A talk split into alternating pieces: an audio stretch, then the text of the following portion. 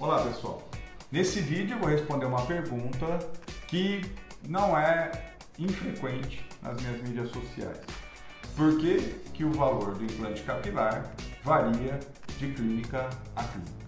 Se esse tema te interessa, siga-me no meu canal do YouTube, também nas mídias sociais, Instagram, Facebook e também no, no Spotify e no podcast.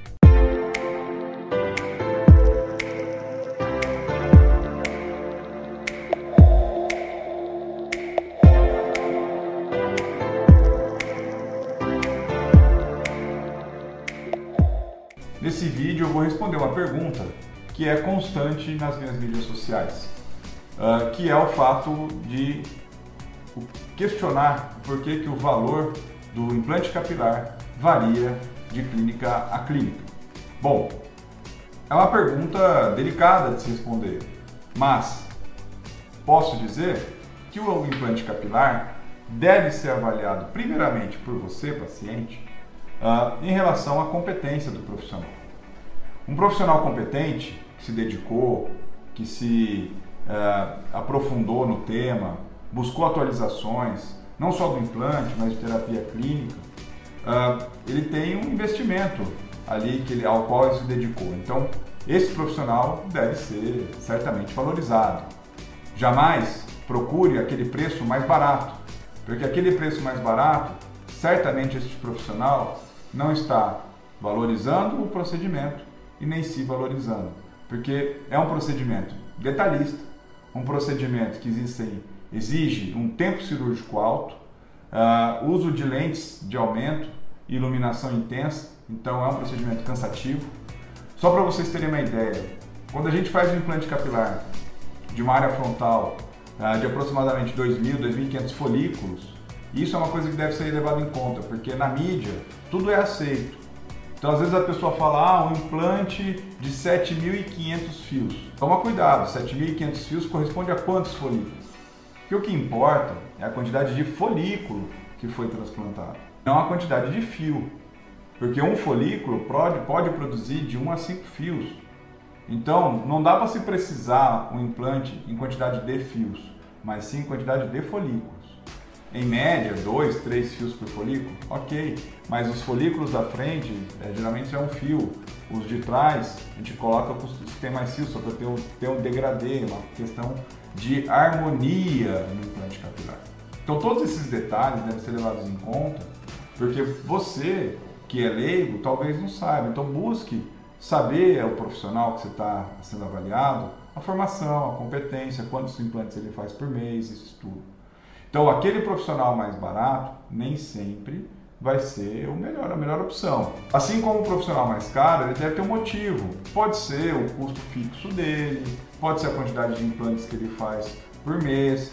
Então, isso tudo, é, aonde está o consultório dele, tá? Nas minhas clínicas, eu já adoto um padrão médio, porque como eu tenho um volume considerável, eu consigo diluir o custo dos consultórios todos né? Eu tenho consultório em Florianópolis, consultório em São Paulo, Atibaia, Mariporã, Bragança. Então eu tenho em cidades que são de padrões diferentes, mas eu consigo ter uma equipe coesa, uma estrutura adequada e ao qual eu consigo diluir este custo, chegando ao preço médio facilitado ao paciente e também condições de pagamento facilitado. Mas aí vai de clínica para clínica. Né? Não dá para eu julgar o porquê um lugar é mais barato do que o outro. O que eu posso te dizer é que você não deve ir pelo preço mais barato, mas sim por aquele profissional ao qual você foi avaliado, te gerou uma confiança.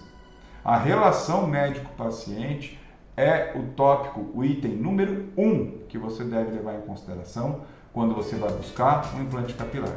Porque implante capilar é sim um procedimento cirúrgico inerente ou que pode acontecer intercorrências ou até mesmo complicações.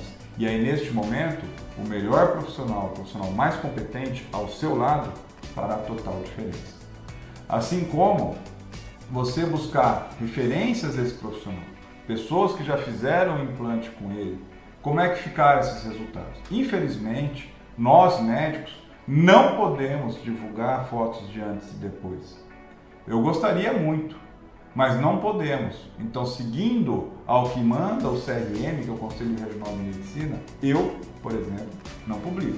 Se algum profissional médico está publicando, ele já está fazendo uma infração perante ao conselho que regulamenta a nossa profissão. Então, tudo isso você deve levar em conta. Tudo isso você deve considerar no ato da sua escolha. Procure aquele médico que te dá confiança, aquele médico que sabe te explicar item por item, aquele médico que vai estar antes, durante e depois do seu implante, porque esses três momentos são importantes. Mais dúvidas? Me mande através delas que eu gero os próximos conteúdos. Lembrando que não vale apenas assistir, tem que curtir. Clique aqui, curta esse vídeo, compartilhe esse vídeo para aquelas pessoas que você acha que interessa. Muito obrigado e até o próximo.